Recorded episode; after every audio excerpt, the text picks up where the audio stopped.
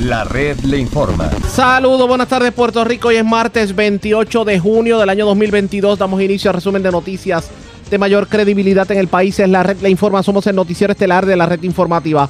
Soy José Raúl Arriaga y a esta hora de la tarde vamos a pasar revistas sobre lo más importante acontecido.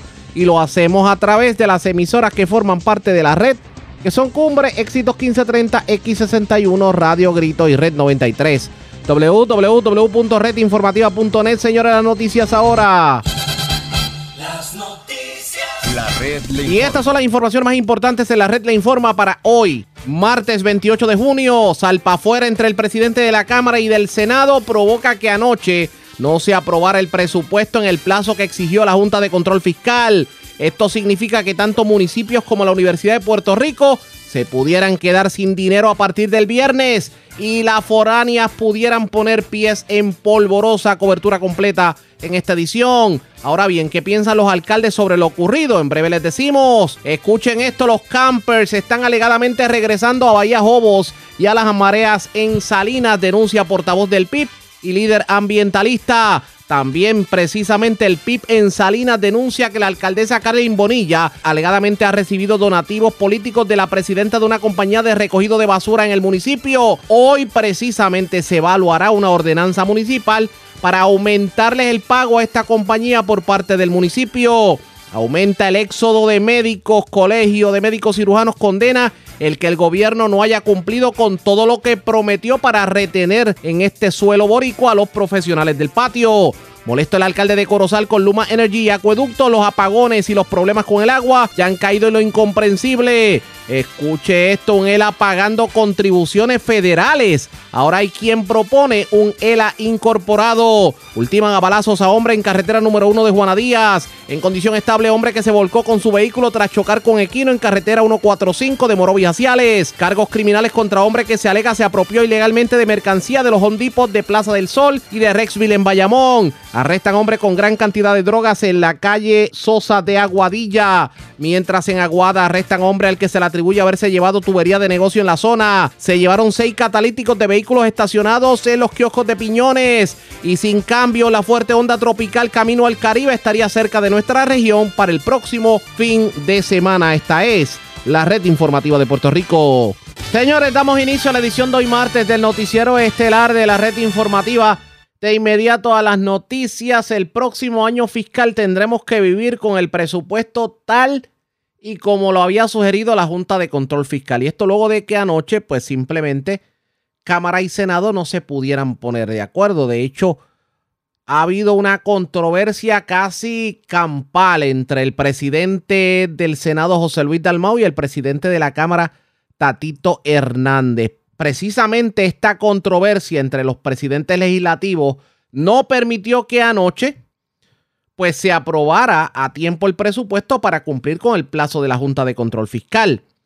Y pues la controversia comenzó con declaraciones que diera el presidente del Senado, José Luis Dalmau, en medio de un turno de privilegio de cuerpo en la sesión legislativa. Él asegura que es lamentable el que esto haya ocurrido y responsabilizó a la Cámara de Representantes por el hecho de que no se aprobó el presupuesto, que esto significa que los municipios no van a tener el dinero que querían y que no se van a aprobar esos alivios que necesitábamos para la energía eléctrica, etcétera, etcétera. Vamos a escuchar precisamente esas declaraciones que diera José Luis Dalmau que encendieron la candela en la tarde noche de ayer. Porque como señalaba el compañero portavoz del Partido Nuevo Progresista, hay otra medida de recaudo que se supone que también atienda la sustitución del impuesto a la ley 154 de foráneas, empresas foráneas en Puerto Rico, para que puedan tributar aquí y puedan tener un beneficio de crédito contributivo afuera. Medida que fue atendida también con mucha responsabilidad por los equipos técnicos de la Comisión de Hacienda y otras delegaciones, junto al equipo técnico del secretario de Hacienda, junto al equipo técnico de la Cámara de Representantes, pero luego de haberla aprobado por unanimidad en la Cámara de Representantes, como tienen derecho a hacerlo, se le introdujo unas enmiendas. Enmiendas que no son compatibles con el propósito de la medida, pero hacer una medida de recaudo se le pueden insertar otros asuntos. Asuntos que en este caso no están relacionados a la medida en cuestión, que es la medida de la ley para enmendar la ley a las empresas foráneas. Así que la situación parlamentaria es que no ha cruzado en este momento, vuelvo y señalo, la constitución dice que hasta el día 30 a las 12 de la noche, pero había un acuerdo de itinerario y de calendario con la Junta que necesitaba hoy 27 que se aprobara en Cámara y Senado el informe de conferencia, mañana fuera a la fortaleza y se firmara y ellos tuvieran la oportunidad de revisarlo y certificarlo, este documentito, antes del 30 a las 12 de la noche porque entra en vigor el próximo presupuesto el primero de julio. Esos son los hechos, esos son los eventos. Todo el día de hoy fue producto de conversaciones con todos los compañeros de liderato en la Cámara de Representantes de los demás partidos y con compañeros aquí en el Senado. Buscando el lenguaje para atender la medida de la foránea, porque la del presupuesto, aunque los compañeros no lo habían leído porque llegó aquí a las nueve y media de la noche, y lo que yo lo firmé a las diez y media de la noche todavía, al no tener las caras con las firmas de los senadores, no se puede erradicar y no se puede circular. Y yo quiero decirle responsablemente como presidente de este cuerpo a los compañeros legisladores y al país que nosotros todo el tiempo estuvimos listos para considerar y votar sobre el presupuesto del país. El procedimiento lento, tardío, hasta este momento no ha llegado la versión de la Cámara para poderla considerar. Igual pasa con la ley de las foráneas, que no había que aprobarla hoy porque no teníamos ese mandato de la Junta. Tenemos hasta el 30 de junio. A esta hora no ha cruzado del cuerpo hermano de la Cámara de Representantes para poderla atender. Así que quiero quedar bien claro para el registro histórico de este recinto, para el registro público y el récord público y las grabaciones y los que nos ven por los medios de comunicación, de que todos los compañeros aquí presentes estuvimos por horas en receso esperando que se produjera el documento que a este momento no llegó. Y que obviamente al cerrar los trabajos de la Cámara no llegará al día de hoy, incumpliendo con el calendario que habíamos establecido, tanto con el gobierno, con también la Junta de Supervisión Fiscal. Dicho hecho, compañeros y compañeras, aun cuando técnicamente podríamos traer a colación el informe de conferencia, siempre y cuando se recojan las firmas y venga de la Cámara, de aquí al jueves, ya ha habido un incumplimiento del calendario y estaríamos esperando cuál sería la reacción, la eh, reacción de los organismos correspondientes, pero estamos prestos y listos para atenderlo, si así se nos permitiera, hasta el día 30. Dicho estas palabras y agradeciendo nuevamente al trabajo que hicieron los técnicos de la comisión, los contables, los abogados y los asesores legislativos, eh, el Senado estaba listo para cumplir pero el trámite legislativo no lo puso en posición de poder cumplir con la fecha establecida para aprobar eh, el presupuesto. Eso fue lo que dijo José Luis Dalmao, pero Tatito Hernández esta mañana hizo sus expresiones y acusó al presidente del Senado de ser una persona mendaz. En Arroyo y Chuelas le dijo embustero. Vamos a escuchar lo que dijo Tatito Hernández. Nosotros nos preparamos de antemano, después de tantas experiencias, con personas que hacen expresiones sin tener los fundamentos y la evidencia, y, nos preparamos a tenerlo todo por escrito, tanto las evidencias de las comunicaciones con la Junta, las evidencias de las extensiones, la evidencia de la aprobación de la Federación de la Asociación, porque sabemos que tarde o temprano esto iba a ocurrir porque ocurrió en noviembre del año pasado. Al final todo el mundo sabe que el que le falló al país se llama José Luis Dalmau para que conste el récord, hay una carta firmada por José Luis Lasmau pidiendo una extensión de tiempo a la Junta hasta el día de ayer para aprobar dos medidas de forma integral. No las aprobó, no cumplió su palabra, es mendaz, le falta la verdad y por eso estamos en la situación que estamos. Hoy la Junta aprobará, se está aprobando la versión de la Junta porque Jesús Luis Dalmau no actuó, esa es la realidad. Ahora nosotros vamos a enfocar lo que tenemos oportunidad de aprobar. Esto está caliente, señores. Parece que la batalla campal entre Tatito Hernández y José Luis Dalmau dejó a Puerto Rico sin presupuesto y ahora tenemos que vivir con el presupuesto de la Junta con los recortes. ¿Esto significa que le van a poner el candado a cuánto? ¿A 40 alcaldías? Esto tenemos que definitivamente analizarlo. Lo vamos a hacer a esta hora de la tarde, pero antes hacemos lo siguiente. Presentamos las condiciones del tiempo para hoy. Hoy martes algunos aguaceros pasarán por el área y se desarrollarán sobre el oeste de Puerto Rico esta tarde, a través de las aguas locales. Se esperan vientos del este entre 10 a 20 nudos y ráfagas más fuertes en ocasiones. Se espera oleaje de 6 pies o menos hoy, aumentando hasta 7 pies a través de las aguas mar afuera el miércoles y continuando el jueves. Los operadores de embarcaciones pequeñas deberán ejercer precaución. En la red informativa de Puerto Rico, este fue el informe del tiempo. La red le informa. Señores, regresamos a la red Le Informa, el noticiero estelar de la red informativa. Gracias por compartir con nosotros. Vamos a analizar precisamente qué va a significar el hecho de que el presupuesto simplemente no se aprobó. Y ayer yo veía precisamente en el municipio donde con el que vamos a hablar lo nítido que habían dejado toda la entrada del pueblo, porque hay unas manufactureras que se han dedicado a, a ampliar sus operaciones. La pregunta es, ¿esos edificios se convertirán eventualmente en elefantes blancos, tomando en consideración que no se aprobó lo que tiene que ver con con el nuevo impuesto a las foráneas y lo que es el marco contributivo de las foráneas y que esto pudiera provocar un éxodo masivo de fábricas de Puerto Rico a otras jurisdicciones. Por otro lado, tendremos que volver a los tiempos en que tirábamos la basura en el risco, porque con qué dinero los municipios van a recoger la basura si a partir del viernes eh, el fondo de equiparación no va. Alcalde de Villalba, presidente de la Asociación de Alcaldes, Luis Javier Hernández, en línea telefónica. Saludos, buenas tardes, bienvenido. Saludos, buenas tardes. Y gracias por compartir con nosotros. Yo me imagino que ya usted está pensando en convertir la Mestrónica en un parque, en un parque turístico, eh, un museo de lo que fue en algún momento una fábrica fructífera, porque al paso que vamos, las fábricas van a cerrar en Puerto Rico. Bueno, Metronic eh, representa para nuestra ciudad y para el centro de, de la montaña eh, casi el 30% de la economía, son alrededor de 2.000 empleos eh, bien remunerados y que y una, y una tradición eh, establecida aquí en Villalba de más de 30 años. O sea, el, el, lo que está ocurriendo, lo que ocurrió ayer, eh, pues no tiene nombre. O sea, aquí, aquí todo el mundo tiene que entender que si no logramos un consenso para aprobar el presupuesto del país, la Junta ya está con los colmillos afilados para aprobar el suyo, que elimina el fondo de equiparación, eh, tira a, la calle miles de empleados, eh, pone en riesgo servicios esenciales como el servicio de recogida de la basura, pero muchos otros servicios que los municipios estamos brindando. Eh, también pone en riesgo los fondos para la Universidad de Puerto Rico, o sea, parte de lo que se ha negociado en el presupuesto del Estado es que eh, hayan fondos adicionales para la Universidad de Puerto Rico para que pueda mantener su operación. Hay dinero también para cumplir con las promesas que el gobierno estableció con los retirados.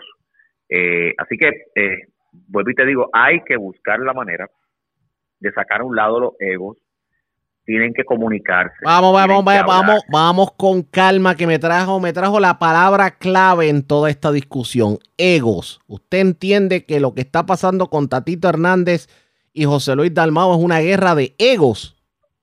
yo no voy, yo no voy a personalizar eh, la palabra. Yo tengo que decirte que aquí todo el mundo tiene que ceder.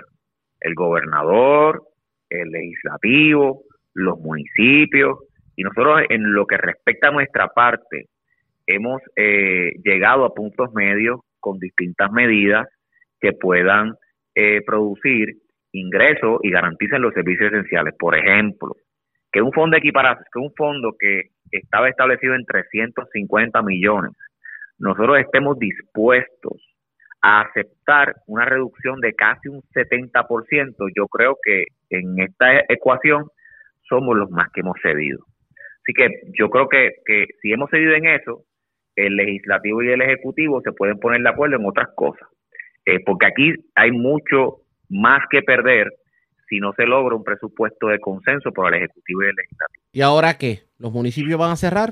Sí, bueno, si ese si el, escenario que está ahora mismo eh, eh, establecido y no se logra el consenso para eliminar o paralizar, como habíamos pedido nosotros, una moratoria del fondo de equiparación, sí, más de 30 municipios operacionalmente, quizás no el primero de julio, porque como bien ya he planteado, hay fondos federales y fondos no recurrentes que los municipios tienen a disposición para poder subsanar la merma este año.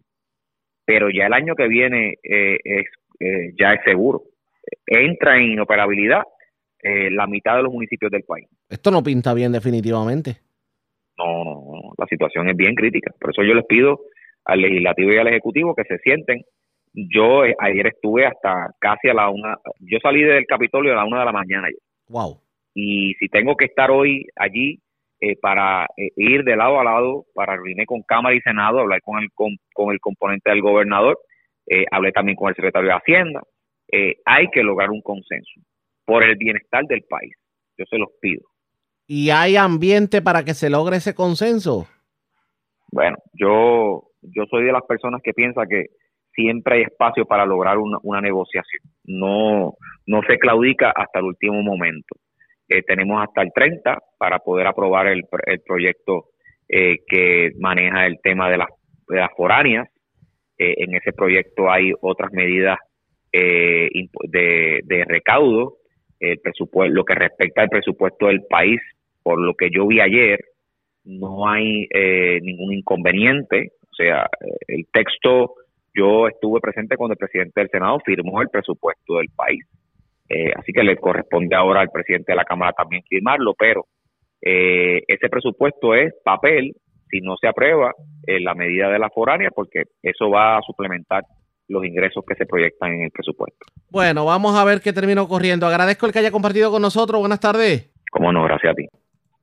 Era el presidente de la Asociación de Alcaldes, Luis Javier Hernández. Y del lado popular, vamos al lado nuevo progresista. Yo tengo en línea telefónica al vicepresidente de la Federación de Alcaldes, el alcalde de Las Piedras, Miki López.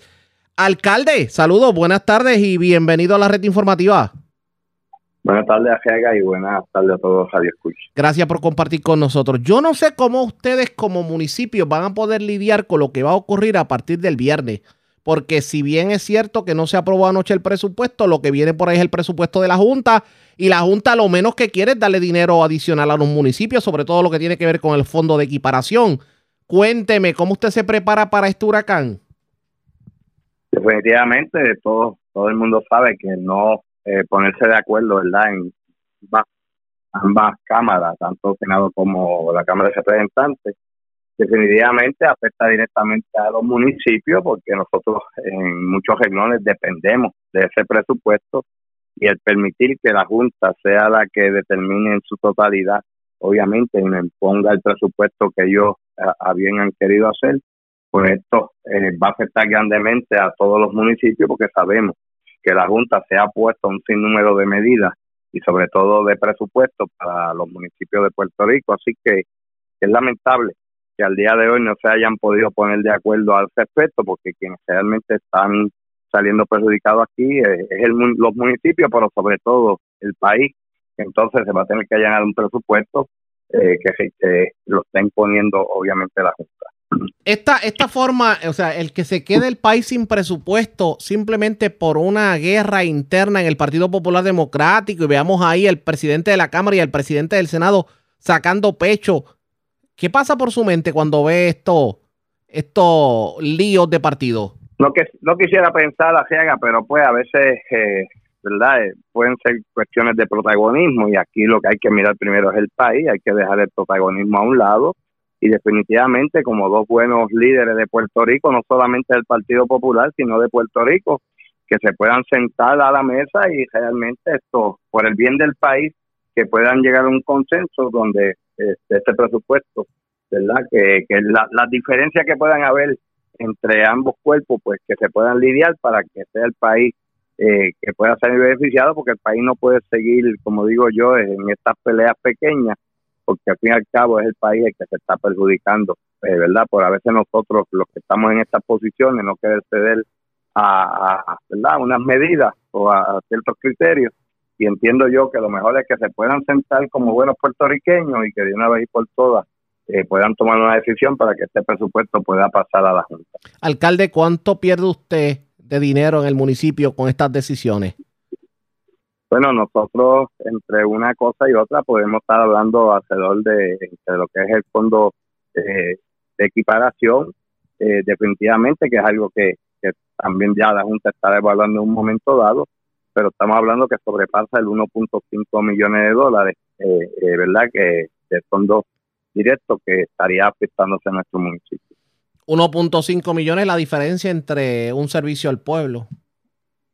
Definitivamente, aquí estamos hablando de servicios de recogido de desperdicios sólidos, eh, de, fondos directos, eh, ¿verdad? De servicios directos que se le dan a, a las comunidades, así que, eh, sobre todo, de los más afectados, donde mayormente estos fondos, ¿verdad? Nosotros destinamos, es al recogido, recogido de desperdicios sólidos y es algo que, que es necesario, no solamente, ¿verdad?, para las comunidades, sino también para la salubridad, porque no hay municipio ni hay comunidad que pueda aguantar los espacios. Hay veces que por situaciones que suceden, ¿verdad? En el recogido de desperdicios sólidos hay municipios, y me ha pasado a mí que nos hemos atrasado en el recogido y vemos cómo las comunidades, el desespero, ¿verdad? Porque se trata también de salubridad.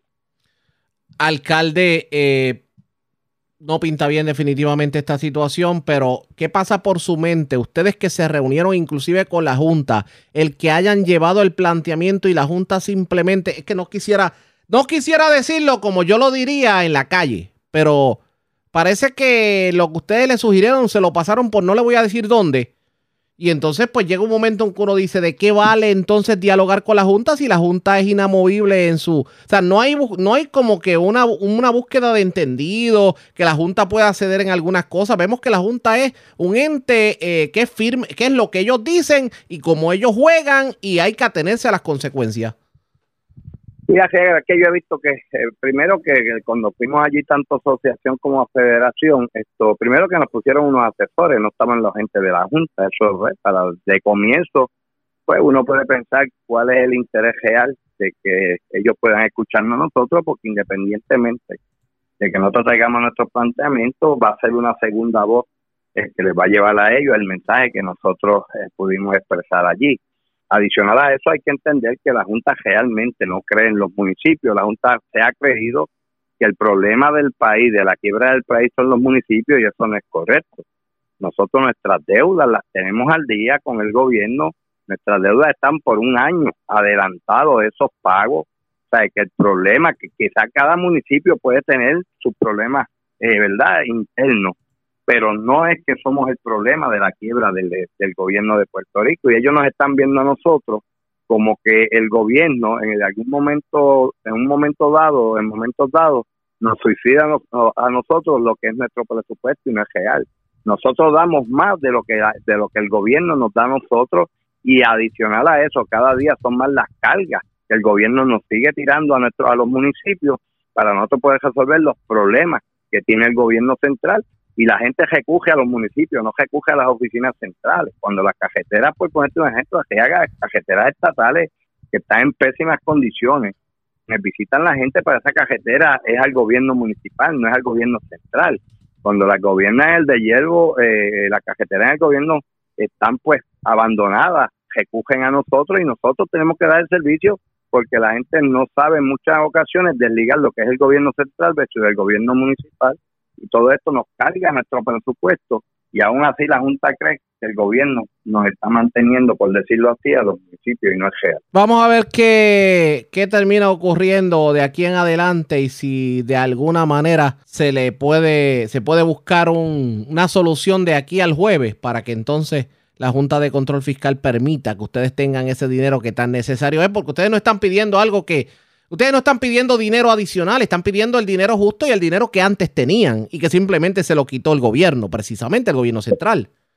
Eso es así, cuando se implanta y, sobre todo en la parte de la, de la reforma de salud, eh, hacen, se, se, implanta este sistema de la tarjeta, pero nos involucra a nosotros el gobierno cuando es un proyecto del gobierno central y nosotros tenemos que aportar a la tarjeta de salud cuando es el gobierno el que implementa ese sistema de la reforma de salud y adicional a eso tenemos el problema del payroll que estamos pagando, que es dinero que realmente, porque yo estoy dispuesto a pagar aquel, aquel dinero de retiro de los empleados que le sirvieron al pueblo de las piedras, yo no tengo problema con eso y, y la parte que le corresponde a cada municipio, pues es justo que nosotros correspondamos a la misma, pero no así nosotros tenemos que pagar retiros de gobiernos centrales de otras entidades del gobierno central que nos han impuesto a nosotros un pago anual por algo que no le rindieron al pueblo de las piedras, le rindieron al gobierno de Puerto Rico o basado en una agencia particular. y nosotros los gobiernos municipales también estamos pagando parte de esa deuda, de ese retiro, que realmente no le sirvieron a X o a Y pueblos. O sea, esto, esto es injusto y todavía la Junta entiende y cree que, que a nosotros, el gobierno central, pues por decirlo en palabras, ¿verdad?, pueblerina, nos está manteniendo y eso no es real. Estaremos pendientes de aquí en adelante. Gracias por haber compartido con nosotros. Buenas tardes. Gracias a gracias a todos los Javier. Ya ustedes escucharon el alcalde de Las Piedras y vicepresidente de la Federación de Alcaldes, Miki López. Esto del presupuesto no pinta bien. ¿Qué va a ocurrir de aquí en adelante? Pendientes a la red informativa. La red Cuando regresemos, ¿cómo es eso de, los que, de que los campers están regresando a Jobos en Salinas? Agarraron a todo el mundo dormido. Hablamos de eso luego de la pausa. Regresamos en breve esta edición de hoy, martes, del Noticiero Estelar de la Red Informativa. La red le informa. Señores, regresamos a la Red Le Informa, el Noticiero Estelar de la Red Informativa. Gracias por compartir con nosotros. ¿Qué interés pudiera tener una persona residente en Cataño en donar a la campaña política de una persona que aspira a la alcaldía de Salinas? Cuando ni siquiera vive allí, no tiene familiares, etcétera, etcétera. Señores, resulta que una persona que donó en la campaña de la actual alcaldesa Carlin Bonilla es nada más y nada menos que una persona que tiene a su vez una compañía de recogido de desperdicios sólidos en Puerto Rico y le ofrece servicios precisamente a Salinas. No solamente eso. Esa persona tiene alguna relación con algún alcalde corrupto? La pregunta es, ¿cómo estos donativos de esta persona pudieran incidir en el recogido de desperdicios sólidos en Salinas, tomando en consideración que en la actualidad la legislatura municipal de, Salud, de Salinas evalúa un proyecto el cual autorizaría a la alcaldesa a enmendar nuevamente el contrato de recogido de basura aumentándole el pago a, esta compañía, que de hecho esta compañía es donante de la alcaldesa políticamente hablando. Ay, mi madre, esto, esto de los de lo, de lo dame y yo te doy, comienzan a preocupar cuántos alcaldes no han tenido que renunciar por esto de los kickbacks. En línea telefónica, el líder ambientalista, eh, el líder ambientalista y portavoz del PIB en Salinas, Víctor Alvarado. Saludos, buenas tardes, bienvenido a la red informativa. Buenas tardes, Ariel. Buenas tardes a ti y a todas las personas que siempre escuchan tu programa. Gracias por compartir con nosotros. Yo no sé, yo no sé, pero esto, esto a mí me, me, da ese olorcito a kickback. O sea, yo te doy, tú me das, yo te doy el contratito y tú me das el donativo para mi campaña política. ¿Esto no le huele feo a usted? Bueno, precisamente por eso, ¿verdad? Estamos haciendo esta denuncia a través de un escrito que hicimos eh, es importante, ¿verdad?, eh, seguir un poco el trayecto de, que el contrato que el municipio le da a la empresa ARB Inc., eh, Andrés Reyes Bulgo, eh, fue en el 2016. y entonces, posterior a esa fecha, en las próximas elecciones, en el año 2020, la presidenta de ARB Inc. le da un donativo de mil dólares a la alcaldesa de Salinas, Carilín Bonilla, eh, y, eso es una pregunta que nosotros hacemos, ¿verdad? Si este contrato no hubiera estado de por medio, esta persona hubiera dado ese donativo, que yo, ¿verdad? Yo pregunté y me explicaron que no es un acto ilegal que la persona haya dado el donativo. Yo pienso, yo pienso que debiera hacerlo. Habría que ver, ver, bien la ley. Eh, pero ella es presidenta de esta empresa que actualmente hay un contrato vigente con el municipio de Salinas este contrato fue enmendado en el 2017. Eh, hubo dos enmiendas. En el momento en que el municipio de Salinas eh, estaba pasando por una crisis peor, ¿verdad?, de, en términos económicos, financieros, eh, y, la cuantía del contrato se bajó en ese momento. Eh, sin embargo, pues ahora, ante la alegación, ante la, lo que lo que propone ARB ahora, es que eh, por esto del aumento del, del, sueldo mínimo a los empleados y de lo caro que está el combustible, pues ellos quieren volver al pago inicial del 2016, aumentar la cantidad que les, que le está que pagaría el municipio de Salinas por el contrato. Ahí hay dos cosas que a nosotros nos preocupan. Primero, eh, en la ordenanza número 18 que va a estar evaluando esta noche la legislatura municipal de Salinas, eh, no aclara o al menos eh, o, al menos se desprende de que ellos no están tomando en consideración el que hay menos casas en el 2016 dicen decían ellos en el contrato que habían 13.500 unidades, 13.500 casas y, y sabemos que la población de Salinas, según el censo, eh, ha bajado grandemente desde el huracán, especialmente el huracán María ahora.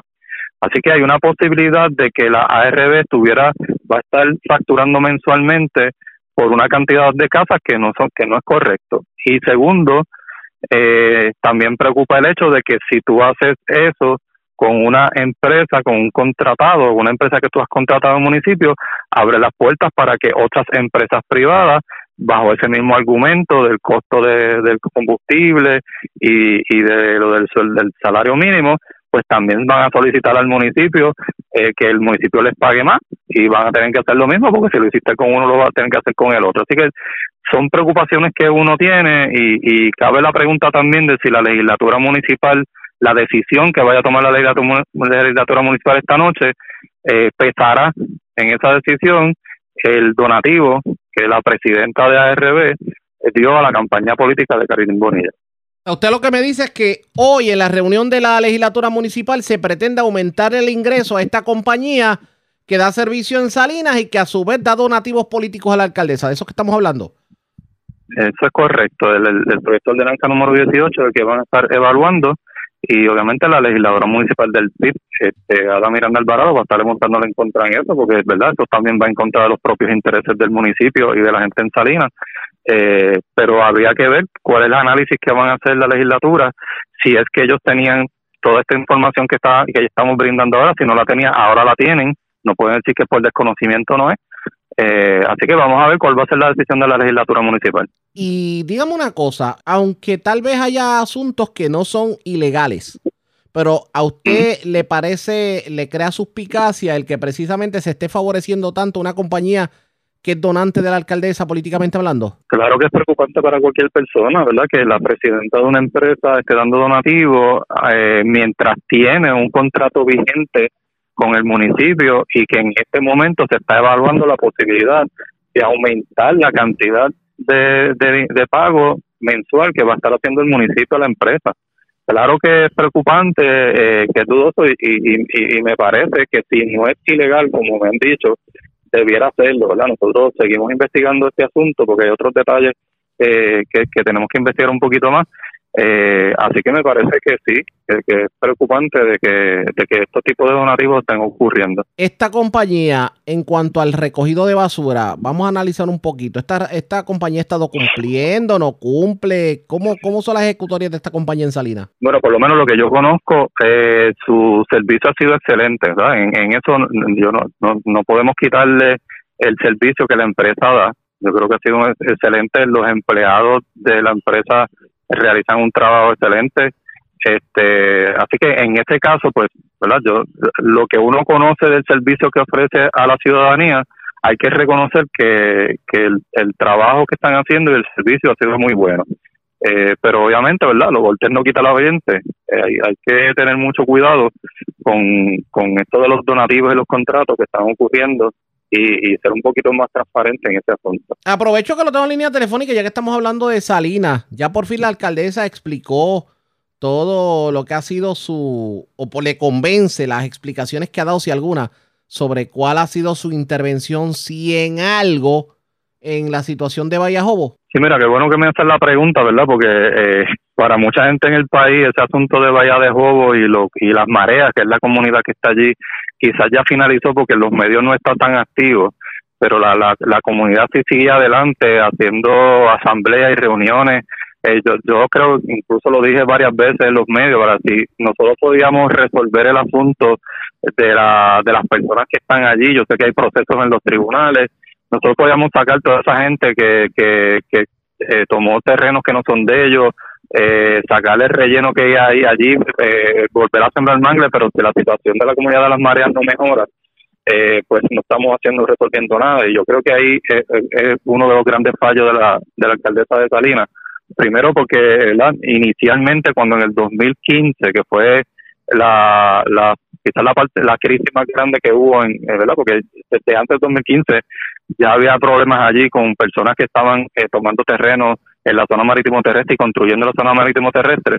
En el 2015, cuando comentó este asunto, fue cuando entonces a- eh, uno teniendo la información, algunos como en mi caso y, y las organizaciones que representamos tomamos acción, hicimos querellas, este, pues lamentablemente en ese inicio pues la alcaldesa no tomó ningún tipo de acción, no es hacia más adelante, ¿verdad? Que, que, que se trató de hacer algo, este, pero ahora mismo pues el, el, el asunto de cómo cómo mejoramos la situación eh, de día a día de la comunidad de las mareas que está allí. Ahí ha- hace una- algunas semanas hubo hubo una denuncia de que algunos campers estaban regresando al área de donde habían salido.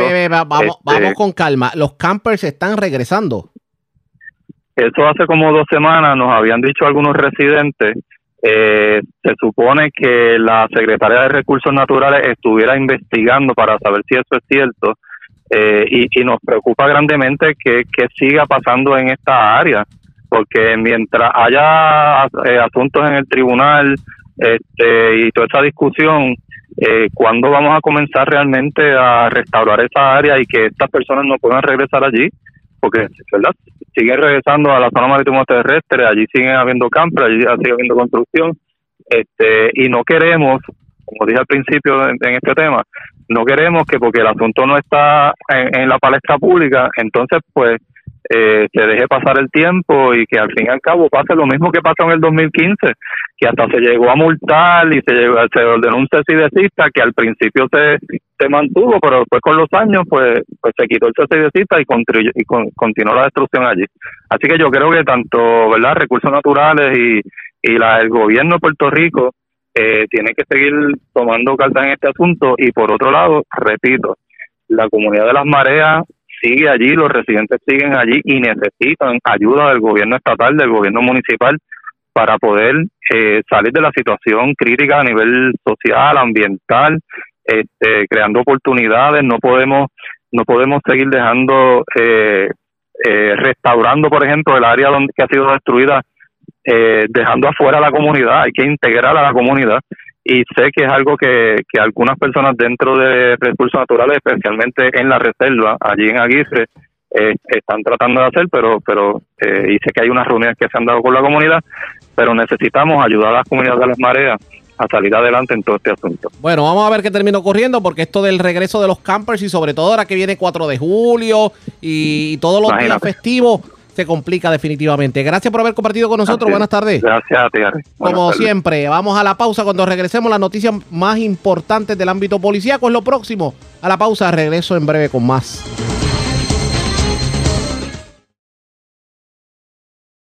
La red le informa. Señores, regresamos a la red de Informa. Somos el noticiero estelar de la red informativa edición de hoy martes. Gracias por compartir con nosotros. Vamos a noticias del ámbito policíaco. Las autoridades investigan un asesinato que ocurrió en la mañana de hoy en la carretera número uno en Juana Díaz. Información preliminar con Eduardo Ramírez, oficial de prensa de la policía en el cuartel general. Saludos, buenas tardes.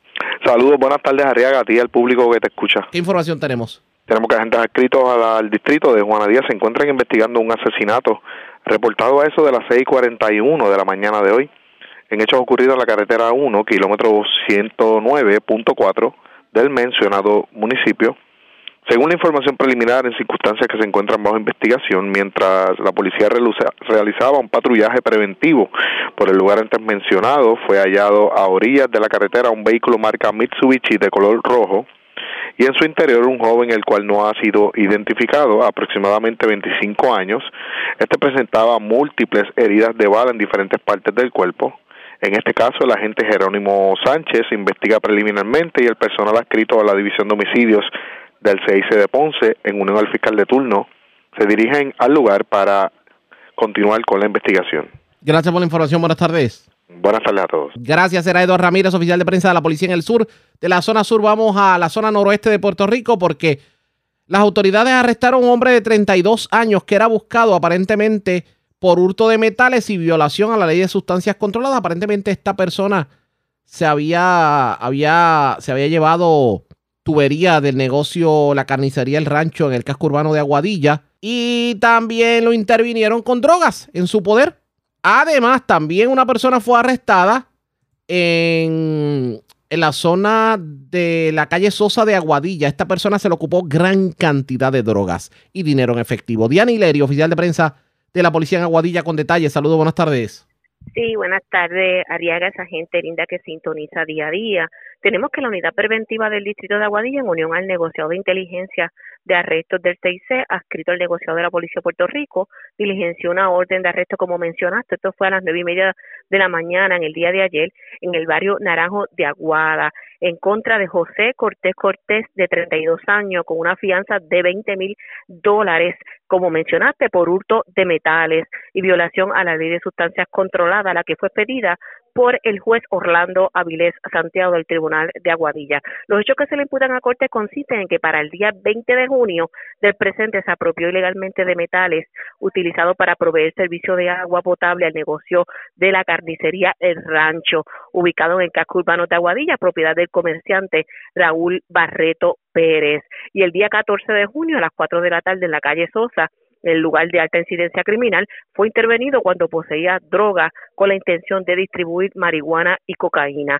Fueron los agentes Rubén Hernández Miranda, quien es destacado en nuestra área, adscrito a esa unidad preventiva, y George Cordero, dirigido por el teniente Noel Pérez Crespo, comandante de ese distrito, quienes cumplimentaron la orden ante el magistrado de turno, donde el detenido no prestó la fianza impuesta, siendo ingresado en la institución carcelaria de Ponce. Y en la madrugada de hoy, la unidad preventiva del área escrita al negociado de la Policía de Puerto Rico, dirigido por el teniente coronel José e. Rodríguez Torres, comandante del área, efectuaron una vigilancia mediante un plan de trabajo en el sector La Vía de la calle Sosa de Aguadilla. Como resultado de este, se logró el arresto de Xavier García Carrero, de 32 años, residente en el residencial Villanueva de Aguadilla, que se lo ocupó 76 decks de heroína, 20 bolsas de cocaína, 19 empaques rosados de la misma sustancia, 11 de crack, 10 de marihuana y 42 en efectivo.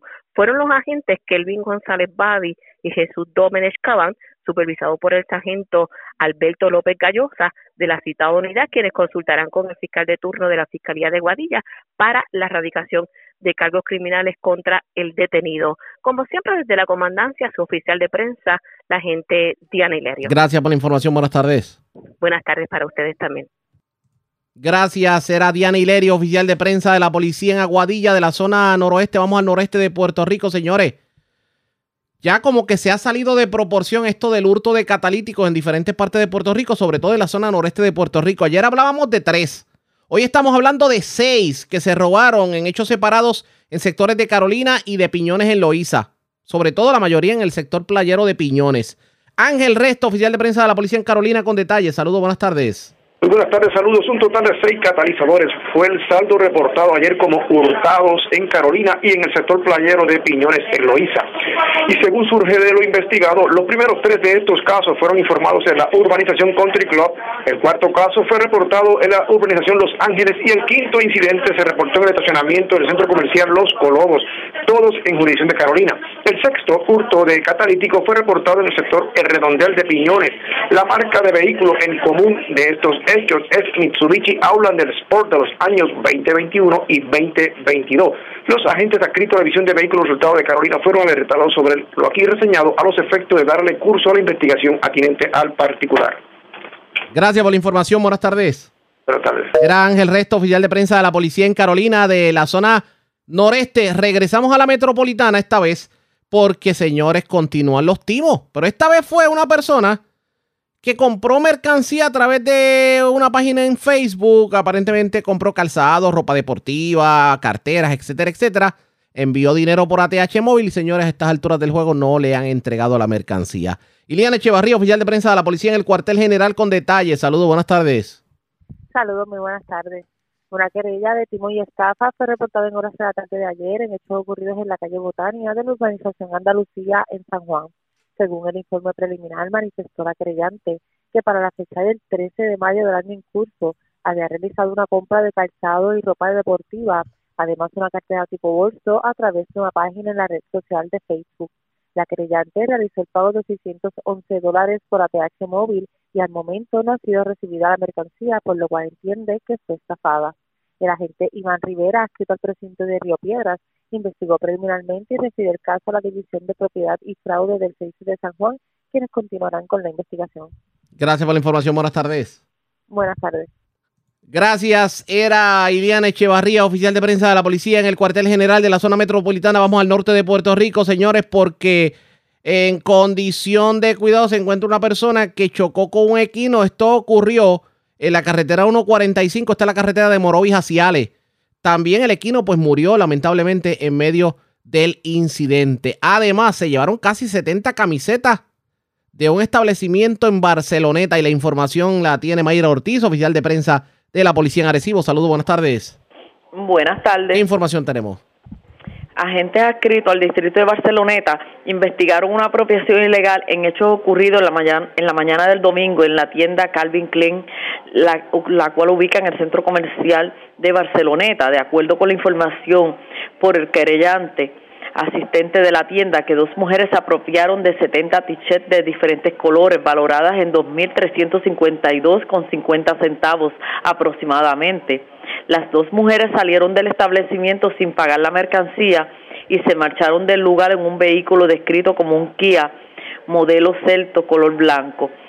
Investiga el agente Alejandro Ortiz del distrito de Barceloneta y los agentes de la División de Delitos contra la Propiedad del 6C de Arecibo continúan con la investigación. También a través del sistema de emergencia 911 se reportó un accidente con vehículo volcado ayer en horas de la tarde en la carretera 145 kilómetro 4.7 en el pueblo de Morovi.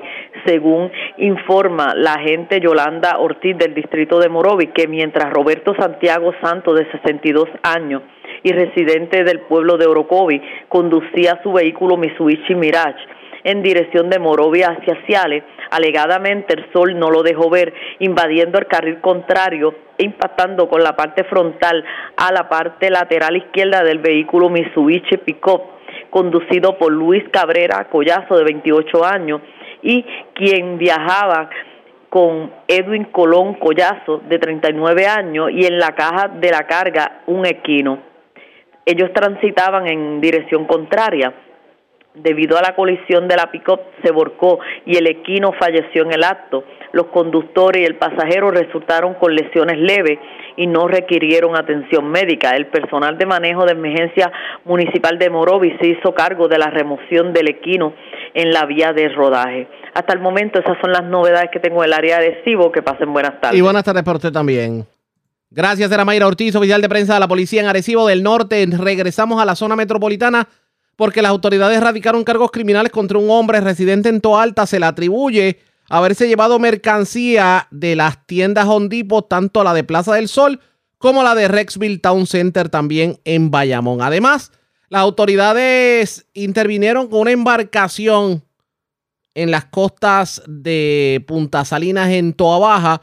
Esta embarcación, pues aparentemente se presume que pudo haber sido utilizada para la llegada de indocumentados a Puerto Rico. Se encontró gasolina y una potente arma de fuego en su interior. Wanda Santana, oficial de prensa de la policía en Bayamón, con detalles. Saludos, buenas tardes. Buenas tardes para usted y para todos. ¿Qué información tenemos? En horas de la tarde de ayer lunes, en el Tribunal de Bayamón, le fueron radicados cargos criminales en ausencia a Ricardo Padilla Colón, de 47 años, residente en Toa Alta. Esto por apropiación ilegal agravada, apropiación ilegal menos grave y ratería de tienda, por hechos ocurridos en los meses de abril, mayo y junio del año corriente. Padilla Colón en cuatro ocasiones diferentes se apropió ilegalmente de mercancía de las tiendas Hondipo que ubican en Plaza del Sol y Resville Town Center en Bayamón. La propiedad fue valorada en 1.700 dólares aproximadamente. Este se marchaba en un vehículo descrito como un Honda Accord color gris del año 2014. El agente Guillermo García junto a José Pérez, ambos del 6C de Bayamón, consultaron el caso con los fiscales Orlando Vázquez y Carlos Rivera, quienes ordenaron radicar los cargos correspondientes. El caso fue llevado ante la juez Imari Cintrón, quien determinó causa, señalando una fianza global de 20 mil dólares y expidiendo la orden de arresto. Por otra parte, agentes de la Unidad Marítima de Vega Baja, adscrito al negociado de la Policía de Puerto Rico, investigaron en horas de la mañana de hoy martes el hallazgo de una embarcación. Estos hechos ocurridos en el área del balneario de Punta Salinas en Tuabaja. De acuerdo a la información preliminar, se encontró una embarcación color blanca con franjas azules de aproximadamente 22 pies de eslora. La misma tenía dos motores marca Yamaha y en su interior envases con combustible, un rifle AR-15 color violeta camuflaje y un cargador sin municiones. El agente Ángel Rosendo se hizo cargo de la investigación. Buenas tardes. Y buenas tardes para usted también. Era Wanda Santana, oficial de prensa de la policía en Bayamón. Más noticias del ámbito policía con nuestra segunda hora de programación. Por señores, esta hora de la tarde hacemos lo siguiente. La red le informa. Bueno, vamos a una pausa. Identificamos nuestra cadena de emisoras en todo Puerto Rico y regresamos con más en esta edición de hoy martes del noticiero estelar de la red informativa. La red le informa. Señores, iniciamos nuestra segunda hora de programación. El resumen de noticias de mayor credibilidad en el país es la red le informa. Somos el noticiero estelar de la red informativa edición de hoy martes 28 de junio. Vamos a continuar pasando revistas sobre lo más importante acontecido y lo hacemos a través de las emisoras que forman parte de la red que son Cumbre, Éxitos 1530, X61, Radio Grito y Red 93, www.redinformativa.net. Señores, las noticias ahora. Y estas son las informaciones más importantes en la red le informa para hoy, martes 28 de junio. Salpa afuera entre el presidente de la Cámara y del Senado provoca que anoche no se aprobara el presupuesto en el plazo que exigió la Junta de Control Fiscal.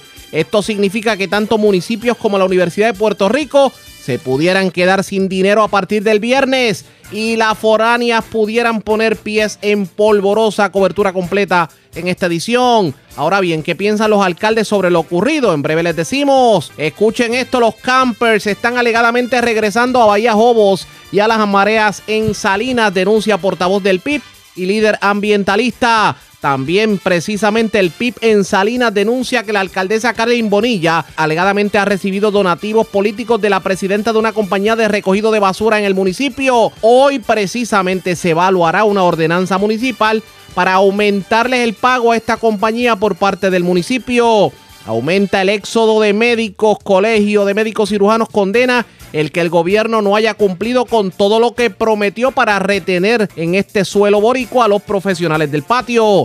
Molesto el alcalde de Corozal con Luma Energy y Acueducto, los apagones y los problemas con el agua ya han caído en lo incomprensible. Escuche esto, un ELA pagando contribuciones federales. Ahora hay quien propone un ELA incorporado. Ultiman a balazos a hombre en carretera número uno de Juana Díaz. En condición estable, hombre que se volcó con su vehículo tras chocar con equino en carretera 145 de Morovis Ciales. Cargos criminales contra hombre que se alega se apropió ilegalmente de mercancía de los hondipos de Plaza del Sol y de Rexville en Bayamón. Arrestan hombre con gran cantidad de drogas en la calle Sosa de Aguadilla. Mientras en Aguada arrestan hombre al que se le atribuye haberse llevado tubería de negocio en la zona. Se llevaron seis catalíticos de vehículos estacionados en los kioscos de Piñones. Y sin cambio, la fuerte onda tropical camino al Caribe estaría cerca de nuestra región para el próximo fin de semana. Esta es la red informativa de Puerto Rico.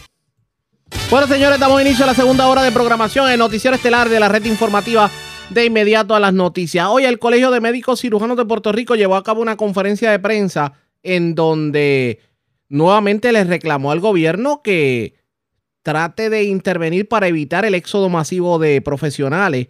Y esto se ha convertido en el cuento de nunca acabar. Lo que denuncian los médicos es que aquí se prometieron un sinnúmero de incentivos para, obviamente, retener estos profesionales de la salud en Puerto Rico y nada de eso se cumplió. Lo que tiene que ver con la tasa preferencial en cuanto a las contribuciones, lo que tiene que ver con las nuevas eh, leyes para evitar que las aseguradoras se queden con todo y no le paguen a tiempo a los suplidores de salud.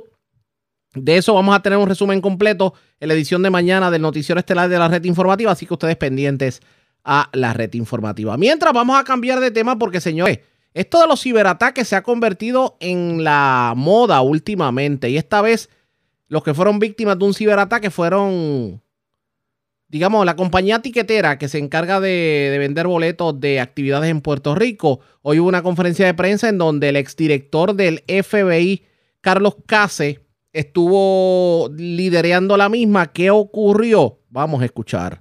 millones eh, de devices o de, de, personas que quieren hacer el site, eh, esto, esto es un ataque serio. Por consiguiente, contratamos expertos en la materia que nos van a ayudar a entender eh, cómo es que nosotros pudiéramos eh, evitar que esto eh, nos eh, suceda nuevamente y esta, esta investigación este, forense nos debe ayudar a entender eh, de dónde vino y para así pues, tomar las medidas necesarias. Con esto eh, les dejo a Carlos Cáceres para que entonces les hable un poco más del tema.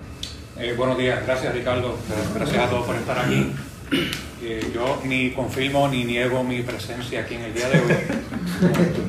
Ya yo no, estoy con el FBI, así que no tengo, que estar con ese con ese eslogan.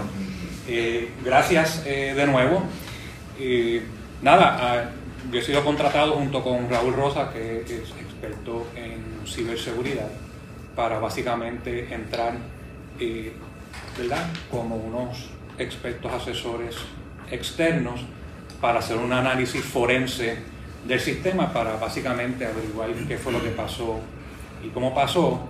Con eso solo paso a, a Raúl para que entonces él hable un poco más en detalle de qué es lo que vamos a hacer y entonces luego regresamos, regresamos a mí. Raúl. Buenos días. Eh,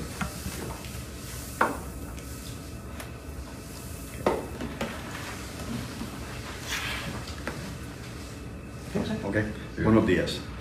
El rol mío y el rol de eh, mi equipo de peritos forenses es llevar a cabo un análisis forense del incidente de los sistemas de etiquetera para determinar exactamente qué fue lo que pasó, cómo pasó, por qué pasó y tratar de identificar los responsables de este ataque cibernético.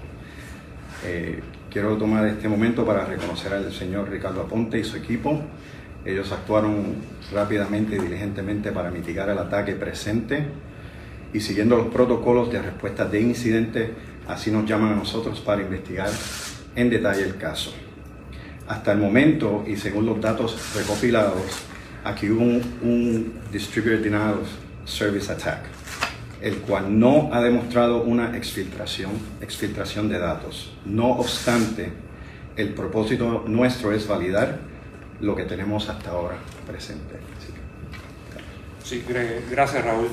Eh, nada, estamos hablando de Denial of Service Attack, ¿verdad? Que en, español se, se traduce ataque de, de negación de servicio distribuido como un, ciberataque bastante normal y bien común que sucede, cada día está sucediendo más y más, ¿verdad? Y lo que podemos ver hasta ahora, lo que hemos visto es que fue este tipo de ataque, pero el análisis forense es bien importante que se lleve a cabo, eh, porque la, la analogía que, que voy a utilizar ¿verdad? es, eh, hay un individuo tirado en el piso con tres disparos en la cabeza y uno puede pensar, ese tipo murió porque le dieron tres disparos en la cabeza, pero por eso se hace una autopsia, ¿verdad? Para validar esas observaciones de los investigadores, que no vaya a ser que haya muerto de un ataque al corazón o de coronavirus y después que murió le dieron los disparos, pues eso es básicamente lo que nosotros vamos a hacer con este análisis forense. Eh, y, quiero recalcar, los delitos cibernéticos, los últimos 10, 12, 13 años, 15 años tal vez, han ido en aumento. Eh, y eso no, no va a parar.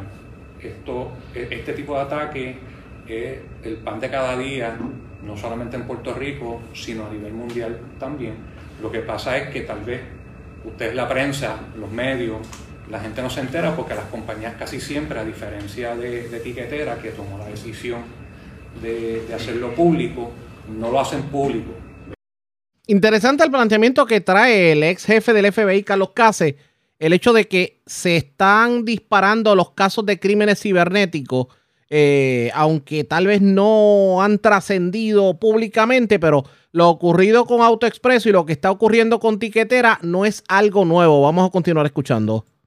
Ellos prefieren resolver el, asunto internamente, arreglarlo y no, no notificarlo, pero. Eh, la, la tiquetera y su, su alta gerencia, como están tan comprometidos con sus clientes, decidieron tener esta conferencia de prensa hoy para dejarles saber, ¿verdad? Eh, con transparencia qué fue lo que pasó y cuáles son las medidas eh, de mitigación que se están llevando a cabo para tratar de minimizar en un futuro eh, que esto vuelva a suceder y de, y de suceder, pues obviamente implementar las medidas necesarias de inmediato para minimizar el impacto. Porque lo, lo que le puedo decir a ciencia cierta es que ningún sistema ¿verdad? De, de infraestructura de tecnología es 100% infalible. Eran expresiones del exdirector del FBI, Carlos Case. En el caso de Tiquetera, lo que se le dice a la ciudadanía, sobre todo a aquellos que en los últimos meses han comprado boletos a través de la eh, vendedora cibernética de boletos para conciertos y actividades, que la información crediticia y de tarjetas y de transacciones no ha sido comprometida, pero siempre hay como que esa espinita, que fue lo mismo que pasó con AutoExpreso. ¿Cómo se resolverá esto? Pendientes a la red informativa. Presentamos las condiciones del tiempo para hoy. Hoy martes, algunos aguaceros pasarán por el área y se desarrollarán sobre el oeste de Puerto Rico esta tarde. A través de las aguas locales, se esperan vientos del este entre 10 a 20 nudos y ráfagas más fuertes en ocasiones. Se espera oleaje de 6 pies o menos hoy, aumentando hasta 7 pies a través de las aguas mar afuera el miércoles y continuando el jueves. Los operadores de embarcaciones pequeñas deberán ejercer precaución. En la red informativa de Puerto Rico, este fue el informe del tiempo. La red le informa. Señores, regresamos a la red le informa. Somos el noticiero estelar de la red informativa. Gracias por compartir con nosotros. La falta de agua y de energía eléctrica se ha convertido en el cuento de nunca acabar para residentes de Corozal, sobre todo los barrios más alejados al casco urbano. Así lo denunció el alcalde eh, Luigi García, quien de hecho le está exigiendo a Luma Energy que le ponga el cascabel al gato. En entrevista en la mañana de hoy, esto fue lo que dijo el primer ejecutivo municipal. Correcto, correcto. Estamos este, presentando unos problemas de deficiencia en el sistema de acueducto alcantarillado y en esta ocasión se suma eh, problemas de voltaje. Eh, en los pasados días, pues hemos confrontado unos problemas de voltaje, los cuales provocaron la interrupción de, del servicio de agua potable este, por unas líneas en específico y pues hemos nuestro trabajo nuestro equipo de trabajo y este servidor se ha mantenido en comunicación con Luma. Pero definitivamente sí estamos estamos exigiendo a Luma que ponga a Corozal como prioridad. Este no estamos siendo atendidos como deberíamos.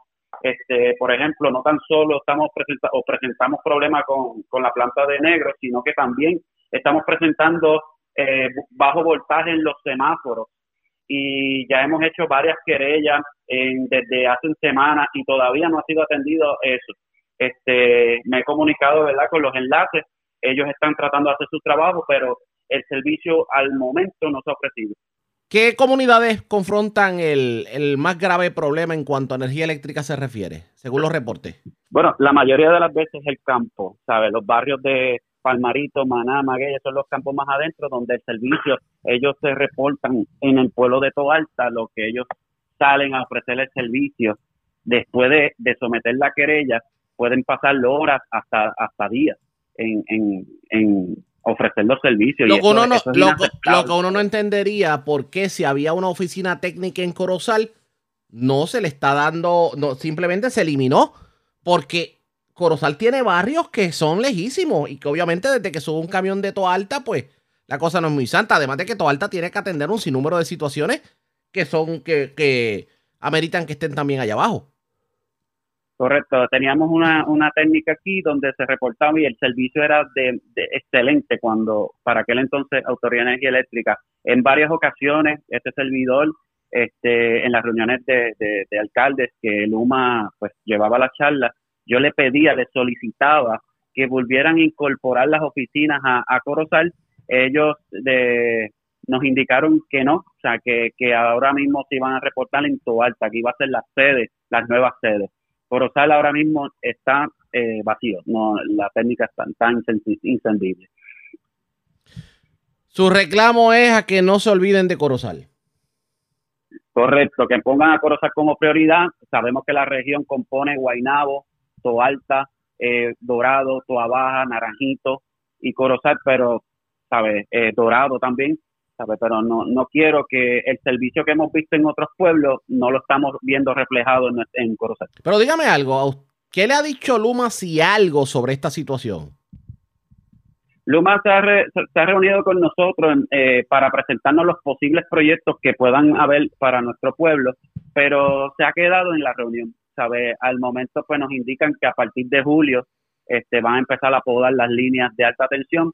Eh, esperamos que así sea, en lo que van a estar julio y agosto, pero eso nos están diciendo desde, desde principio de, de que ellos comenzaron.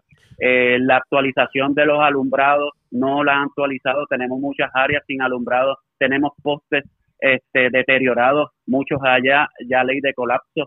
Eh, y, y pues estamos viendo un servicio deficiente de parte de esa corporación. El alcalde aprovechó para reaccionar a un informe que presentó ayer la Contralora y que de hecho fue noticia aquí en el resumen de la red, que deja bien mal parado al pasado alcalde Sergio Torres. Esto fue lo que dijo sobre el informe de la Contralora y sobre las irregularidades que denuncia en medio de su informe. Bueno, eh, sí, como usted sabe, para el- esos señalamientos son del año, 10 de año 10 2017 al 2020. Eh, las varias deficiencias en las operaciones financieras que co- le costaron hasta ciento, más un poco más de 140 mil dólares. Estos fueron desembolsos de, de adquisición de generadores, vehículos, eh, eh, materiales sin utilidad. Este, esas cosas fueron reveladas en, en el proceso de transición de, de nuestra administración. La mala utilización de la tarjeta de crédito, este, también eh, tuvimos eh, las reclamaciones de cobro de servicios de ambulancia y la falta de información en las facturas, eh, también eh, las reconciliaciones bancarias que no estaban en, el momento adecuado, las dejaban atrasar, este, la falta y la tardía de información en- mensual a la Contraloría. Eh, actualmente tenemos pendiente el pago de demandas de por despido injustificados, aún todavía nosotros vamos a pagar eh, ya para este próximo año 12.500 dólares para cuando ellos estaban, pagaron hasta un millón de dólares. O sea, nosotros estamos actualizando este, todo, por ejemplo, la, la nueva reglamentación de compra de artículos, pues se va a estar presentando a la Asamblea este próximo mes de agosto, si así Dios lo permite, y vamos a estar trabajando con varias ordenanzas, actualizándola para que nosotros podamos tener un- una administración y verdad y una ejecución financiera como, corresponde. Bueno, vamos a ver qué va a pasar en Corozal de ahora en adelante, pero lo cierto es que esto, esto de alguna manera le da la razón a usted cuando usted decía que se estaba, que había un tremendo, es que no, no debo decir la palabra esta hora, pero vamos a, vamos a suavizar la palabra, que las finanzas estaban al garete en Corozal bajo la pasada administración. Básicamente, había un salto afuera aquí. Este, nosotros responsablemente estamos desde el primer día, estamos trabajando, actualizando. Este, tuvimos la oportunidad de, de defender unos fondos federales que se iban a perder. Este, y con todos esos fondos hemos podido hacer obras permanentes como pa- pavimentación de carreteras, tanto eh, municipales, ¿verdad? También con los convenios. Hemos hecho muchas cosas. El municipio de Corozal se está viendo, este, se está volviendo a renacer. Este, estamos empezando por la casa, como decimos nosotros acá en el campo, primero atendemos nuestra casa y después atendemos la del vecino. Y estamos haciendo lo correcto, nuestro equipo de trabajo está haciendo lo correcto, ellos saben que lo que, que la única la única alternativa aquí es hacer lo correcto, trabajar, trabajar.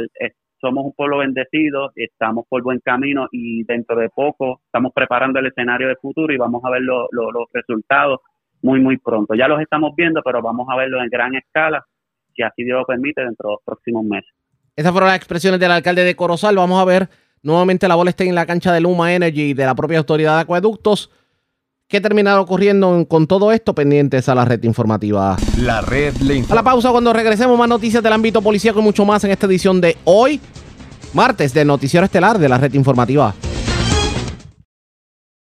La red le informa. Señores, regresamos a la red Le Informa, el noticiero estelar de la red informativa edición de hoy martes. Gracias por compartir con nosotros. Aquí hemos hablado y se ha hablado históricamente en el país sobre el desarrollo del Estado Libre Asociado, ya sea un Estado Libre Asociado más soberano, otro con más eh, autonomía, otro más cercano a los Estados Unidos, pero ahora se está hablando de un ELA incorporado. ¿Un ELA incorporado a qué se refieren? Pues resulta que el licenciado Juan Carlos Alborz ha traído esta propuesta a la discusión pública y pudiera de alguna manera sugerirlo como un posible desarrollo del Estado Libre Asociado dentro de la cúpula del Partido Popular Democrático. ¿Y en qué consiste esto del ELA incorporado? Porque cuando se hablaba de incorporación, recuerdo que se hablaba de pagar contribuciones federales.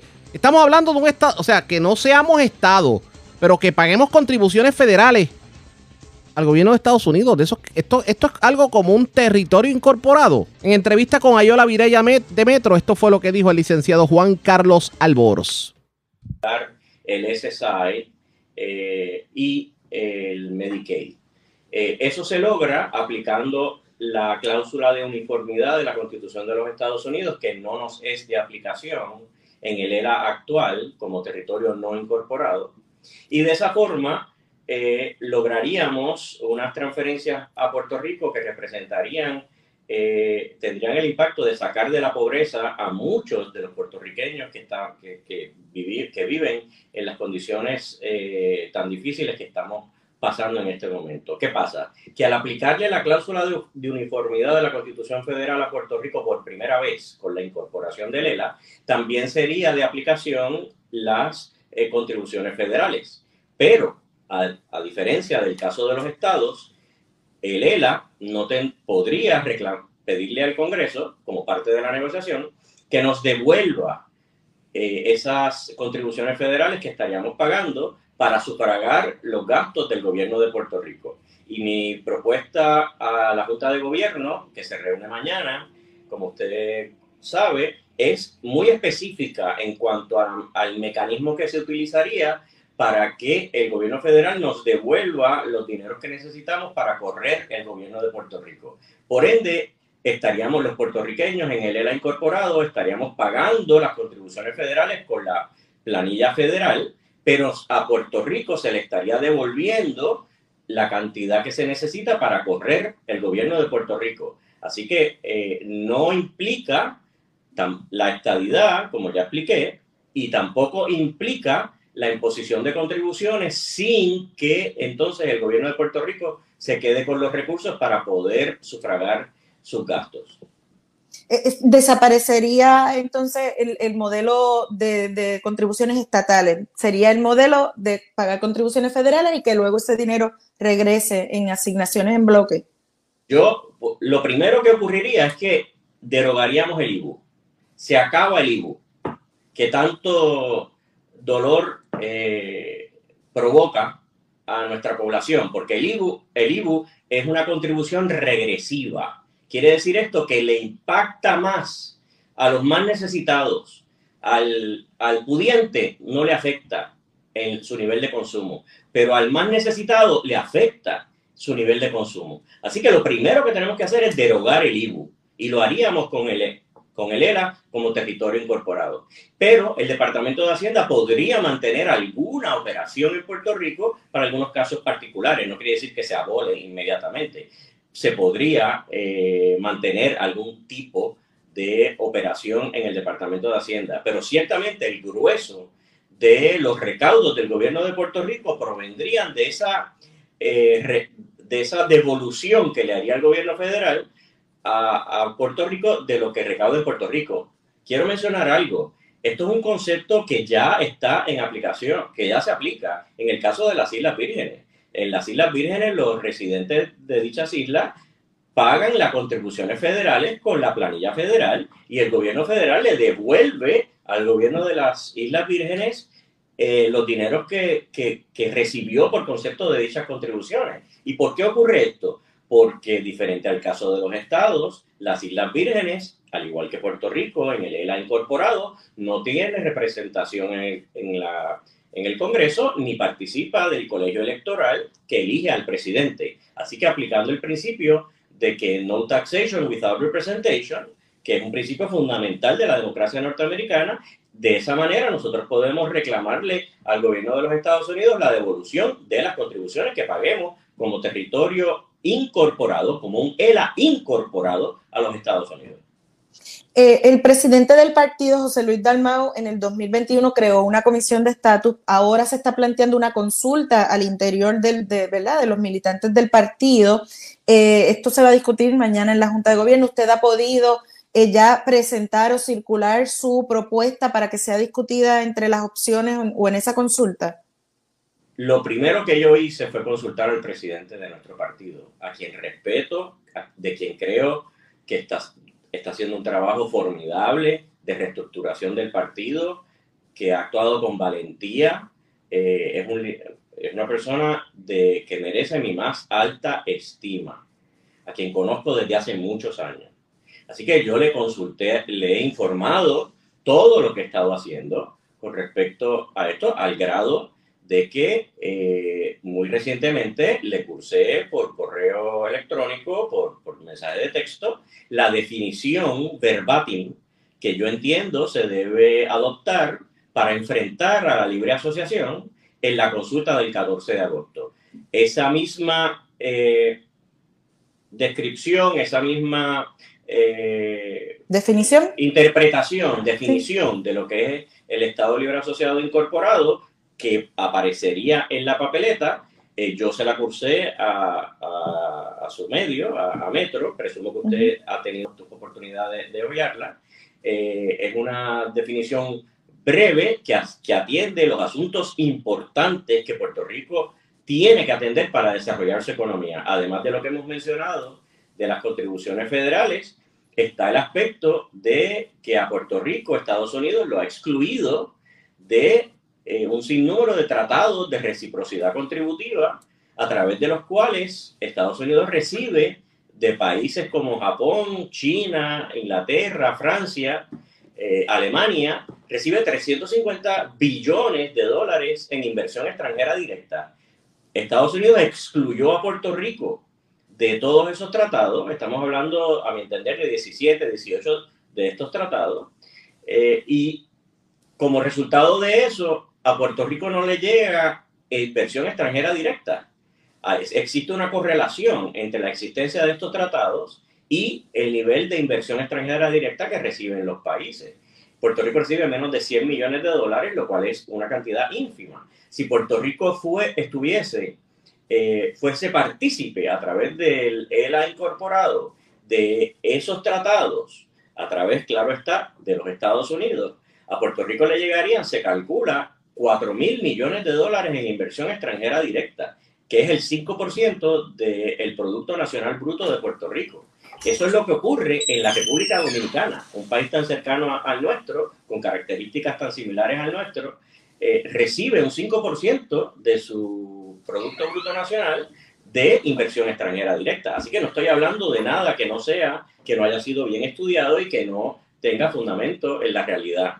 Como último punto en esa definición, yo traigo el concepto de que bajo el ELA incorporado, eh, exista un mecanismo mediante el cual el gobierno de Puerto Rico, a través de una expresión de la Asamblea Legislativa y del gobernador, le soliciten al presidente de los Estados Unidos que declare una ley federal que se apruebe y que sea silente en cuanto a su aplicación en Puerto Rico, como ocurre en muchas ocasiones. El ejemplo de los gallos, de las peleas de gallos, me viene a la mente, eh, no, se, establece expresamente que aplica a Puerto Rico, pero lamentablemente los tribunales han interpretado eh, la sección 9 de la Ley de Relaciones Federales que establece que hay leyes que serán localmente inaplicables a Puerto Rico, lo han interpretado de una manera muy restrictiva. Eso quiere decir que casi todas las leyes que se aprueban a nivel federal, aunque no digan aunque no se establezca que aplican a Puerto Rico, el tribunal, los tribunales federales, en particular el primer circuito de Boston, interpreta que aplican a Puerto Rico. Pues muy bien, vamos a crear un mecanismo en, el, en, en las ramas políticas del gobierno para que Puerto Rico le pueda solicitar al presidente de los Estados Unidos que, como dije antes, una ley que, federal que es silente sobre los asuntos, sobre su aplicación en Puerto Rico, no nos sea de aplicación. Y no estoy hablando tampoco en este, en este caso de algo que los Estados Unidos vayan a interpretar como que es extraño para ellos. Un mecanismo como el que describo existió en Puerto Rico, nunca se utilizó, pero existió en la ley del gobernador electivo de 1947 y fue derogado con la ley pública 600 de 1950. O sea que durante un periodo de tres años, desde el 47 al 50, el presidente de los Estados Unidos podía declarar una ley federal que no, es, que no mencionase si aplica o no a Puerto Rico como una ley inaplicable a Puerto Rico a tenor por la sección 9 de la Ley de Relaciones Federales. Pues yo pienso rescatar ese mecanismo por, para hacer más democrático el ELA incorporado, para que el ELA incorporado sea un paso de avance en nuestra lucha centenaria por participar en la en la formulación de las leyes que nos aplican. La pregunta que todo el mundo se hace es, esta propuesta de él ha incorporado cualquier otra propuesta que tengan estado libristas, ¿verdaderamente se va a tomar en serio en medio de la Junta de Gobierno del Partido Popular Democrático? ¿Se le pudiera dar paso a todas estas alternativas? Esto fue lo que contestó el licenciado. Posiblemente el asistente principal de la congresista Velázquez. Ojalá que ellas, eh, que las congresistas puertorriqueñas, eh, Velázquez, eh, la comisionada residente, Alexandra Ocasio Cortés. Yo he, yo he publicado varios libros, en uno de ellos argumento que todo congresista puertorriqueño electo en un distrito donde los electores sean principalmente puertorriqueños, en el caso de Alexandria Ocasio Cortés, en el caso de Nidia Velázquez, representan a Puerto Rico en el Congreso, tal como lo hace la comisionada residente. Yo le llamo los congresistas puertorriqueños. Pues yo le he escrito a la oficina de Nidia Velázquez sobre este asunto y ojalá, eh, pienso yo, pudo haber sido una de las razones por las cuales está aguantado el proceso en Washington. Como, como sabrá, se anticipaba que, usted lo ha mencionado, que, se iba a, a, presentar el proyecto de ley. No se presentó y ya, se, ya cerró la, la sesión eh, actual. O sea que tendríamos que esperar a fines del verano, eh, si, si mi recuerdo es correcto, del calendario del Congreso, para que se vuelva a tocar el tema. Ojalá utilicen los congresistas puertorriqueñas este, este espacio que se está creando para insertar en el proceso a el ELA incorporado. Pero claro está, hay que respetar el liderato del presidente de nuestro partido, que como he dicho en todas ocasiones que se me pregunta, merece mi más alta estima y mi, mi, total respaldo en las funciones que está haciendo como presidente. Y obviamente tengo que también respetar la injerencia que tiene en este proceso la Junta de Gobierno del Partido Popular. Así que vamos a esperar ese proceso. Ya comenzó, eh, se va a reunir mañana la Junta. Eh, ya yo les he transmitido, como dije antes, a través del señor presidente Dalmao, el, eh, el lenguaje específico que yo incluiría en la papeleta para enfrentar a la libre asociación y estoy en la mejor disposición y para eh, de discutir el asunto, de plantear, de revisar cualquier comentario que tengan a hacer. He hablado con el liderato de nuestro partido, he hablado con el liderato histórico de nuestro partido, que no está activo en la política activa, que, que son personas que conocen de, a fondo eh, lo que es la naturaleza del Estado Libre Asociado, lo que toda la gesta de don Luis Muñoz Marín y de don Antonio Fernández Cern, y, por ende estoy, este, esto está muy bien fundamentado en lo que es el Estado Libre Asociado actual y en lo que podría evolucionar dentro de su propia naturaleza. Expresiones del licenciado Juan Carlos Albors, parece que hay definitivamente varias opciones para desarrollo del Estado Libre Asociado, la pregunta es, los, estado, los estadolibristas lo entienden, podrán algún día ponerse de acuerdo. Eso está por verse pendientes a la red informativa. La red. A la pausa, regresamos a la parte final del noticiero estelar de la red informativa. La red le informa. Bueno, señores, regresamos esta vez a la parte final del noticiero estelar de la red informativa de Puerto Rico. ¿Cómo está Estados Unidos? ¿Cómo está el mundo a esta hora de la tarde? Vamos con DN, nos tienen un resumen completo sobre lo más importante acontecido en el ámbito nacional e internacional. Siguen las protestas en Estados Unidos luego de que la Corte Suprema revocara el histórico fallo del caso Roe contra Wade de 1973, en el que determinó el derecho constitucional al aborto en todo el territorio estadounidense. El viernes, el alto tribunal falló en contra en el caso Dobbs contra Jackson Women's Health Organization a favor de defender una ley del estado de Mississippi respaldada por sectores republicanos que prohíbe el aborto después de las 15 semanas de embarazo. El fallo del caso Dobbs tuvo seis votos a favor y tres en contra, mientras que la revocación del caso Roe obtuvo cinco votos a favor y cuatro en contra. El presidente de la Corte Suprema, el juez conservador John Roberts, apoyó la defensa de la ley de Mississippi, pero no la revocación del fallo del caso Roe. Nueve estados ya han prohibido el aborto desde el viernes y se espera que otros 17 lo hagan pronto. En su justificación del fallo de la mayoría, el juez Samuel Alito escribió: Es hora de prestar atención a la Constitución y devolver el tema del aborto a los representantes electos del pueblo. En su escrito de disenso, los tres jueces liberales del alto tribunal afirmaron, con tristeza por esta corte, pero aún más por los muchos millones de mujeres estadounidenses que hoy han perdido una protección constitucional fundamental, disentimos. El juez conservador Clarence Thomas falló a favor de la mayoría, pero con una opinión concurrente argumentó que también deberían revocarse otros fallos históricos clave que establecen los derechos de los homosexuales y el derecho a la anticoncepción. En una manifestación que tuvo lugar el viernes frente al edificio de la Corte Suprema, la congresista del estado de California, Maxine Waters, repudió el fallo. ¿Ven la cantidad de gente que hay aquí? Aún no han visto nada.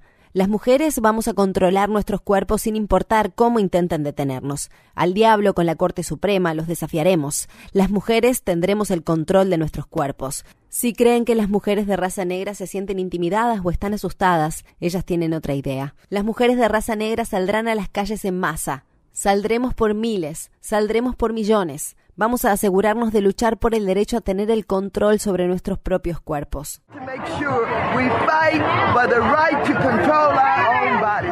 El presidente de Estados Unidos, Joe Biden, también repudió el fallo del alto tribunal y se comprometió a proteger el acceso a las píldoras abortivas y a métodos anticonceptivos. El fallo del viernes también ha llevado a que sean cada vez más las voces que solicitan que se amplíe el número de jueces que conforman la Corte Suprema. Entre los partidarios de la propuesta se encuentra la senadora Elizabeth Warren, quien además instó a Biden a abrir clínicas de salud para brindar abortos en terrenos de propiedad federal en los estados que prohíban esta práctica. El fallo de la Corte Suprema tiene lugar solo cuatro meses antes de las elecciones de mitad del mandato de 2022. El expresidente Donald Trump se atribuyó el mérito personal del fallo al nombrar a tres de los jueces que revocaron el fallo del caso Roe. Sin embargo, la revista Rolling Stone informa que, puertas adentro, a Trump le preocupa que la campaña del Partido Republicano para prohibir el aborto pueda ser contraproducente en las próximas elecciones mitad del mandato. Su ex vicepresidente, Mike Pence, está defendiendo la prohibición del aborto en todo el país. El sábado, Trump apareció en un acto político con la congresista republicana Mary Miller del estado de Illinois, quien recibió vítores después de decir que el fallo del viernes fue una victoria histórica para las vidas blancas.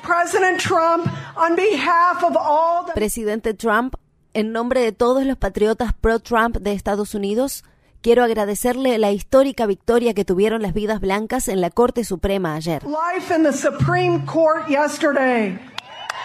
El presidente estadounidense Joe Biden firmó una nueva ley bipartidista de control de armas de fuego, la primera ley que el Congreso aprueba en casi 30 años. El viernes, con 234 votos a favor y 193 votos en contra, la Cámara de Representantes aprobó el proyecto de ley. 14 republicanos se unieron a la mayoría demócrata. Biden habló el sábado. Si bien este proyecto de ley no cubre todos los aspectos que me gustaría que cubriera, sí incluye medidas que he solicitado durante mucho tiempo y que van a salvar vidas. Financia la implementación y ejecución de programas de intervención en crisis, incluidas las leyes conocidas como de bandera roja, mantiene las armas fuera del alcance de las personas que son un peligro para sí mismas y para los demás.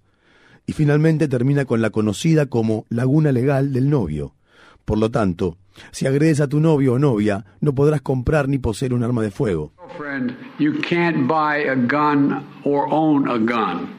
La conocida como Laguna Legal del Novio permite comprar armas a las personas condenadas por abuso doméstico contra su novio o novia, algo que está prohibido para las personas que cometen ese mismo delito contra su cónyuge, la persona con la que conviven o la persona con la que tienen hijos en común. Si bien las organizaciones de control de armas elogiaron a los legisladores por encontrar una solución bipartidista, la ley que se aprobó no incluye una serie de iniciativas que fueron incluidas en otro proyecto de ley recientemente aprobado aprobado por los demócratas de la Cámara de Representantes que tenía como objetivo prohibir la venta de cargadores de gran capacidad y aumentar de 18 a 21 años la edad mínima para adquirir armas de asalto. Las Fuerzas Armadas rusas se apoderaron por completo de la ciudad de Severodonetsk en el este de Ucrania luego de que los militares ucranianos se retiraran. El 90% de la ciudad está destruida después de meses de lucha. Severodonetsk es vista como la mayor victoria de Rusia en el campo de batalla desde la caída de la ciudad portuaria de Mariupol en mayo. Durante el fin de semana, las Fuerzas Armadas rusas dispararon misiles en toda Ucrania, incluido un ataque en Kiev que resultó en la destrucción de un edificio de apartamentos de nueve pisos y en la muerte de al menos una persona. En otros acontecimientos, el periódico The New York Times ha confirmado que personal de la CIA y comandos militares de la OTAN están operando en secreto dentro de Ucrania, compartiendo la información de inteligencia de Estados Unidos en el campo de batalla para ayudar en la lucha contra Rusia. Mientras tanto, tanto, Rusia ha anunciado que pronto suministrará misiles con capacidad nuclear a Bielorrusia. El presidente de Estados Unidos, Joe Biden, y otros líderes mundiales se encuentran en Alemania para celebrar una reunión del G7 que tiene como finalidad tratar la forma de contrarrestar tanto a Rusia como a China. Los líderes del G7 están trabajando en un plan para prohibir la importación de oro ruso mientras buscan formas de limitar el precio del petróleo que vende Rusia. Esto se produce al tiempo que Rusia incumplió el pago de su deuda externa este domingo por primera vez desde 1918. En la cumbre del G7, los líderes también anunciaron un plan para recaudar 600 mil millones de dólares para ayudar a financiar proyectos de infraestructura en el extranjero en un intento por contrarrestar la iniciativa de la Franja y la Ruta de China. Al menos 23 personas que buscaban refugio en Europa han muerto en una valla fronteriza que separa Marruecos del enclave español de Melilla. Muchos solicitantes de asilo fueron golpeados por las Fuerzas Armadas marroquíes, mientras que otros murieron en una estampida. Una organización no gubernamental calculó que el número real de muertos ascendía a al menos a 37. Las muertes se produjeron cuando 2.000 solicitantes de asilo intentaron cruzar desde Marruecos hacia España el viernes por la mañana. El video muestra a cientos de personas tendidas en el suelo, muchas inmóviles, cerca de la valla fronteriza mientras las fuerzas de seguridad marroquíes eran testigos de la situación. La Asociación Marroquí de Derechos Humanos dijo que tanto los cuerpos de los heridos como los de los muertos yacieron en el suelo durante horas y que las Fuerzas Armadas marroquíes enterraron a las personas sin identificarlas y sin realizarles autopsias para determinar la causa de su muerte. La gran cantidad de muertes en la frontera española se produjeron unos días antes de la cumbre de la OTAN en Madrid. España ha estado presionando a la OTAN para que se enfoque no solo en su frontera este con Rusia, sino también en su frontera sur. Durante el fin de semana, miles de personas se reunieron en Madrid para oponerse al aumento del gasto militar de los miembros de la OTAN, mientras exigían el retiro de las tropas militares estadounidenses de suelo europeo. Estados Unidos liberó a Asadullah Harun Gul, un hombre afgano que estuvo encerrado sin juicio en la base militar de la bahía de Guantánamo durante 15 años. En 2021, un tribunal federal dictaminó que su detención era ilegal y ordenó su liberación. Según el grupo de defensa de derechos humanos Reprieve, Gul sufrió severas torturas físicas y psicológicas durante su estadía en Guantánamo, las que incluyen golpes, el ser colgado de las muñecas y privado de comida y agua. Las autoridades de la India detuvieron a la destacada activista india en defensa de los derechos humanos Tista Setelvad, quien durante muchos años trató de responsabilizar al primer ministro Narendra Modi por su papel en los disturbios antimusulmanes de 2002 que ocasionaron más de mil muertes en el estado indio de Gujarat, donde Modi era jefe de gobierno. Su arresto se produjo un día después de que la Corte Suprema de la India ratificara un fallo que absolvió a Modi de las acusaciones por irregularidades durante su gobierno gobierno. Amnistía Internacional denunció el arresto de Tista Settelbad y dijo que este hecho envía un mensaje escalofriante a la sociedad civil de la India. En Brasil se realizaron los funerales del periodista británico Don Phillips y el experto en pueblos indígenas Bruno Pereira, quienes fueron asesinados recientemente en un área remota de la Amazonía brasileña mientras investigaban las amenazas que recibían las tribus aisladas. El viernes, Bruno Pereira, de 41 años y padre de tres hijos, fue enterrado luego de una ceremonia en la que decenas de hombres y mujeres indígenas le presentaron sus respetos. Estas fueron las palabras expresadas por Marcos Shukuru, cacique de la etnia indígena Shukuru en Brasil. La red le informa. Bueno, señores, enganchamos los guantes. Regresamos mañana miércoles a la hora acostumbrada, cuando nuevamente a través de Cumbre de Éxitos 1530 de X61 de Radio Grito y de Red 93, que son las emisoras que forman parte de la red informativa. Le vamos a llevar a ustedes resumen de noticias de mayor credibilidad en el país. Hasta entonces, que la pasen bien.